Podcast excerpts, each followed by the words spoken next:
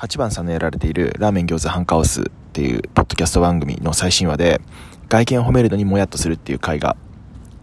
あってそれ聞いてむちゃくちゃわかるわってなったんですけど一方で僕外見を褒めないのにももやっとするんですよね。どっちだよっていう話なんですけどこれなんか悩ましくて割と最近日本とかだとセクハラの話とかもあって褒めなくなってきたかななんていうふうには感じてるんですけど僕は内心結構褒めたい人なんですよね。人のなんか見ると。あなんかいいなと思ったらなんとなく褒めたくなっちゃうんですけど結構抑えてるっていう感じなんですよ。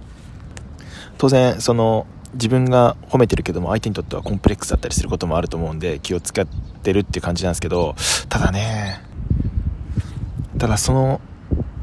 外見だからダメなのかって言われた時に答えがないんですよね。別に他にも入れ替え可能じゃんってなっちゃってるんですよね。